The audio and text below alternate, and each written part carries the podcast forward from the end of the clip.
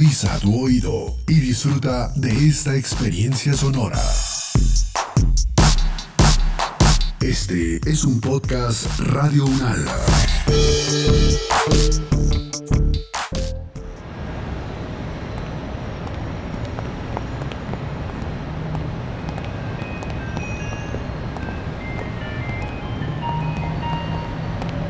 Ay, abuela, ¿me gasta algo? Diga que sí, diga que sí. Ay, mijito, no sea perigüeño. Ay, perdón, ¿me disculpas? Es que te vi y no sé, te me pareciste. Ay, no. Ay, no, qué pena. Tú eres John Garitmo, ¿cierto? Sí, claro. Tranquila, es normal que te sientas así, un poco nerviosa, incluso intimidada, cuando te enfrentas cara a cara con una auténtica celebridad de las redes sociales. Ay, sí, sí, sí, ok. Eh, Bueno, eh, John Garitmo, era para pedirte un favor. Eh, ¿Un autógrafo? Ay, usted sí que es chistoso. Eh, no, obvio que no. Ah, el favor que le iba a pedir es que le dé un saludo a los polinomios de mi parte. Y que les diga que me encanta su nuevo podcast, el que pasan por Radio Unal. No me lo pierdo. Mm, ¿Sí ve, mijito, que eso sí es un éxito? E- Entonces no te firmo nada. Todo lo que quería hacer era un saludo para, para, para... Mm, Sí, para los polinomios. Ay, es que me encanta su nuevo programa, La venganza de los polinomios. ¿Es cierto que es mucho mejor que el otro?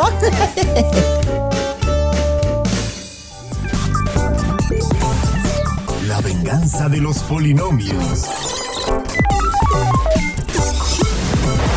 El podcast. Hoy en La venganza de los polinomios. ¿Hipoxia? ¿Y eso cómo se come? Conduce Erika Mancera, la polinomia experta en el funcionamiento del cuerpo humano. Hola, bienvenidos a la serie de podcast La venganza de los polinomios. Soy Erika Mancera, profesora de la Facultad de Medicina de la Universidad Nacional de Colombia. Hoy estaremos conversando sobre hipoxia, deporte, niños y muchas cosas más y para esto tenemos una invitada muy especial. Se trata de Diana Marcela Ramos Caballero, una gran amiga y compañera, pero voy a dejar que ella misma se presente. Diana, cuéntanos un poco de ti y de los trabajos que has venido realizando sobre el tema de ejercicio físico e hipoxia. Hola, muchas gracias por la invitación. Yo soy fisioterapeuta, magíster en fisiología del ejercicio y candidata a doctora en ciencias biología, también en la línea fisiología del ejercicio. Precisamente en mis estudios doctorales he tenido la oportunidad de participar en el grupo de investigación de ejercicio e hipoxia de la Universidad Nacional y hemos podido adelantar importantes estudios respecto a este tema tan interesante, a todas las adaptaciones que genera en el cuerpo de los deportistas principalmente.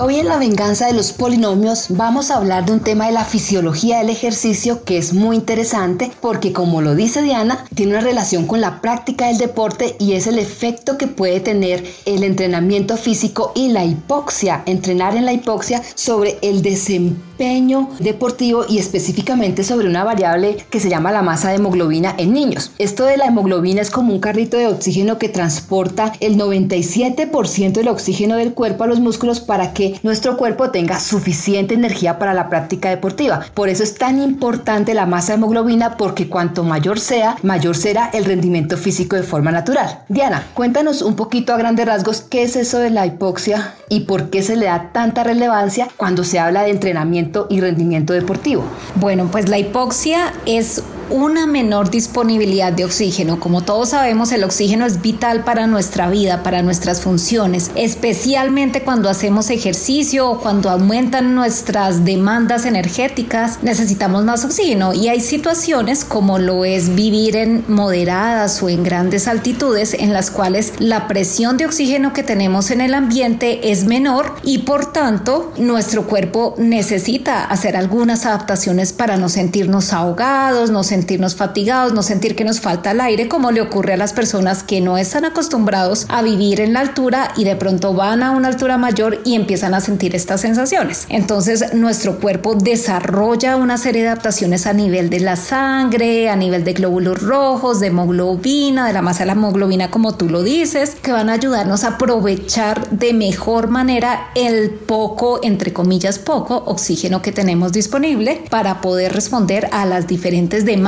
que nos imponga la actividad que estemos realizando en determinado momento. La venganza de los polinomios. El podcast.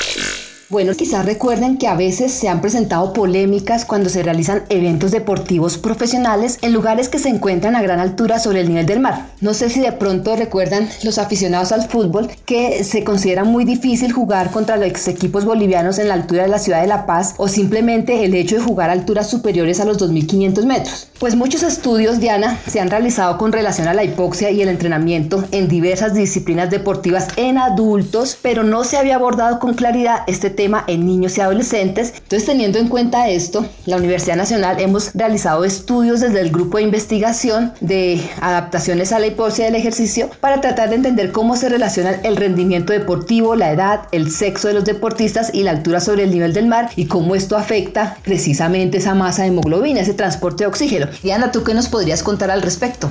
Bueno, pues lo que hicimos fue invitar a varios grupos de deportistas, niños y adolescentes entre los 9 y los 18 años que practicaban disciplinas deportivas que llamamos nosotros de resistencia. ¿Eso qué quiere decir? Son deportistas de ciclismo, de atletismo de fondo, de canotaje, de patinaje, este tipo de deportes en los que el oxígeno es muy importante para poder resistir esas pruebas largas y en las que como bien lo dices, pues no sabemos, son niños entre niños y adolescentes que están sometidos a procesos de maduración que también podrían afectar esa disponibilidad de oxígeno, que tienen cambios que pueden, que pueden afectar unidos a la hipoxia y al tipo de entrenamiento. Entonces lo que hicimos fue coger cuatro grupos, uno de niños que entrenen en estas disciplinas deportivas a la hipoxia, en hipoxia moderada, es decir, que entrenen en alturas similares a la de Bogotá, otro grupo que vivan en la misma parte pero que no entrenen, es decir, niños que no sean deportistas, pero que también vivan en estas alturas. Y los comparamos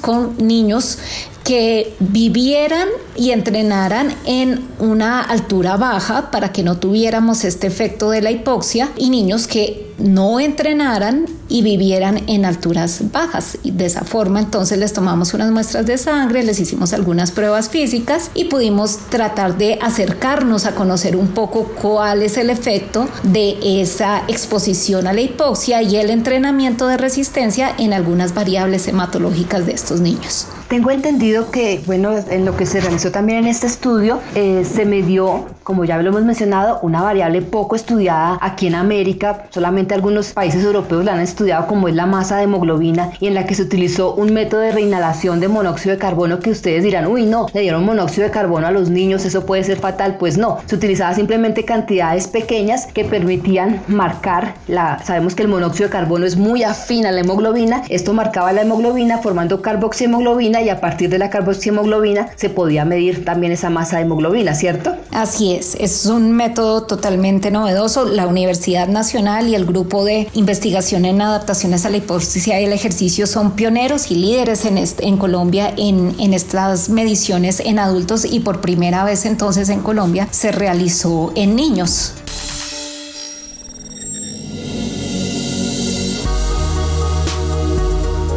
Hola, polinomios lindos, divinos, guerreritos y luchadores. Quiero aprovechar esta oportunidad para agradecerles por este bonito trabajo que realizan en pro de la difusión y o divulgación de la ciencia. Y pues nada, los quiero. Ay, ¿para mí nada? No, mijito, nada porque esta es la venganza de los polinomios. Eh, continúa en estudio, profesora Eriquita. Ah, ahí sueno como una periodista de verdad.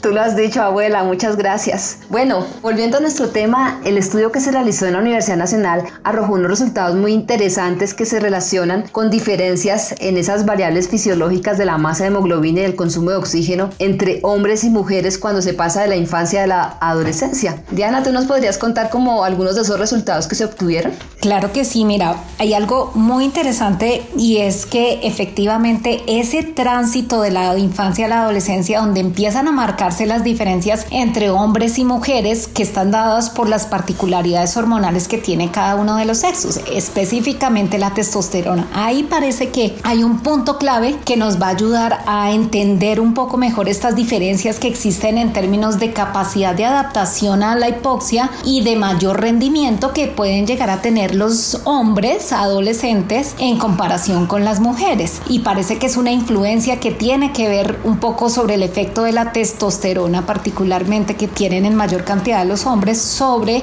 los niveles de variables como la masa de hemoglobina. Es decir, que entonces cuando los niños y las niñas antes de la pubertad van a tener una masa de hemoglobina similar, un consumo máximo de oxígeno similar, una respuesta al ejercicio físico similar, pero cuando llega la pubertad y comienza a producirse la testosterona, entonces los hombres van a incrementar significativamente esa producción de testosterona y por tanto entonces la producción de masa de hemoglobina y van a tener la posibilidad de tener un mayor rendimiento físico que las mujeres. Total, claro, definitivamente esto nos muestra eso, ya nos va dando pistas muy interesantes que antes no conocíamos precisamente por la falta de estudios en esta población y que nos van a permitir acercarnos más a estos niños, a los entrenadores, para poder orientar mejor los procesos de entrenamiento de acuerdo a sus condiciones fisiológicas, a su maduración y a variables tan importantes que no se tienen en cuenta normalmente en, en los entrenamientos de estos niños y que definitivamente resulta fundamental tenerlas en cuenta. Aumentar la masa de hemoglobina se ha convertido en uno de los objetivos de todos los deportistas, tanto que por eso llegan muchas veces a caer incluso en situaciones de dopaje con tal de tener una mayor masa de hemoglobina y esperamos que no sea la situación que llegue a afectar a nuestros niños y adolescentes.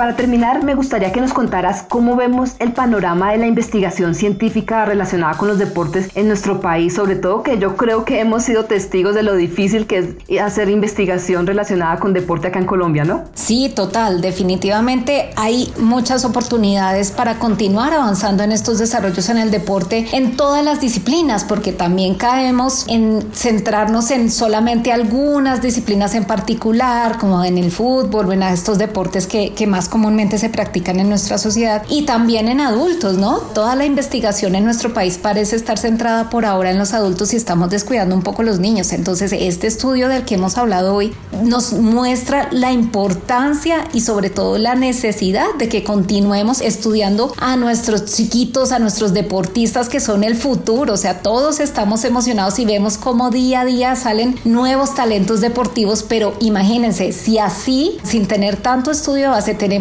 tanto potencial, imagínense si los pudiéramos estudiar más, conocer un poco más, orientar a partir de los resultados de esas investigaciones los entrenamientos deportivos, imagínense todo el talento y todo el potencial que tenemos. Entonces las puertas abiertas para que continuemos investigando y, y aportando al desarrollo de, del deporte infantil y juvenil. Bueno, tú lo has dicho, hay que continuar con la investigación científica en el deporte, hay que buscar los recursos porque lastimosamente a veces la limitación se da por la falta de recursos económicos, pero realmente hay potencial. Y muestra de ello es que hoy en día tenemos a un Egan Bernal que viene de una ciudad que está por encima de los 2.500 metros sobre el nivel del mar. Y otro ejemplo claro es Einer Rubio, a quien evaluamos en nuestro estudio hace más o menos cinco años, así como otros atletas que hacen parte de los equipos nacionales de marcha. Entonces, talento es lo que hay en Colombia para aprovechar. En cuanto a esto, quisiera preguntarte entonces si tú crees que las investigaciones pueden llevar a que nuestros deportistas colombianos obtengan más triunfos en las competencias internacionales. Sí, total, sin duda alguna. Definitivamente esto puede continuar aportando a desarrollar más porque los resultados de estas investigaciones pueden orientar mejor a los entrenadores, a los preparadores físicos, a los fisiólogos y en general a todo el equipo profesional interdisciplinar que está detrás de la preparación de esos grandes deportistas para desde temprana edad, desde que se está favoreciendo todo el proceso de formación de esos talentos deportivos, poder aportar aprovechar, identificar potencialidades, que también es una de las fallas. A veces los deportistas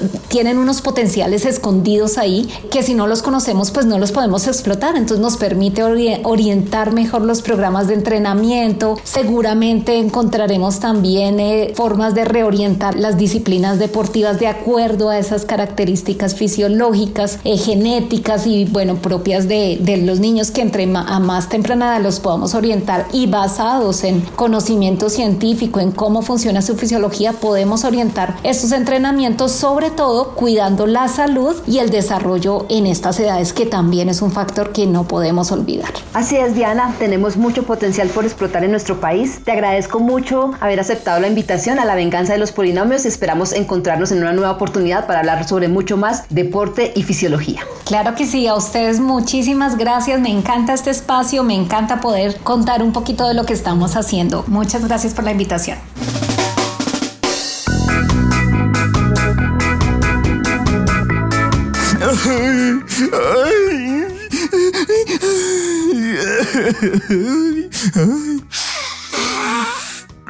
¿Por qué llora, papito? Ay, ay.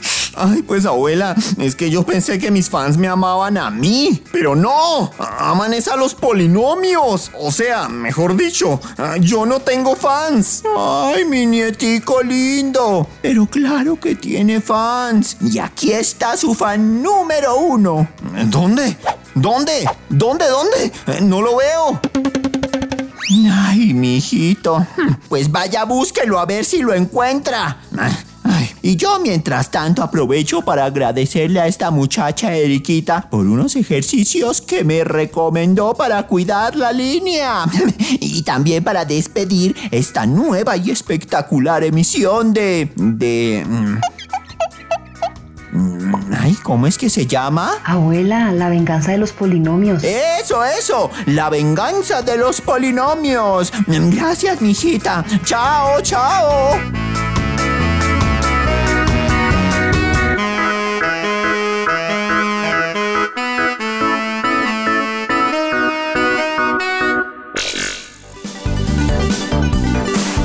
La venganza de los polinomios es una coproducción de Televisión Unal y Radio Unal, con la producción sonora de Edgar Huasca y Alejandra Vanegas, libretos de Boris de Grave y John Rodríguez, realización de Daniel Mora, producción de Daniela López y Sebastián Martínez, y con la participación especial de John Garitmo.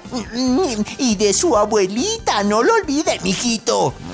bueno, sí, y de mi abuelita.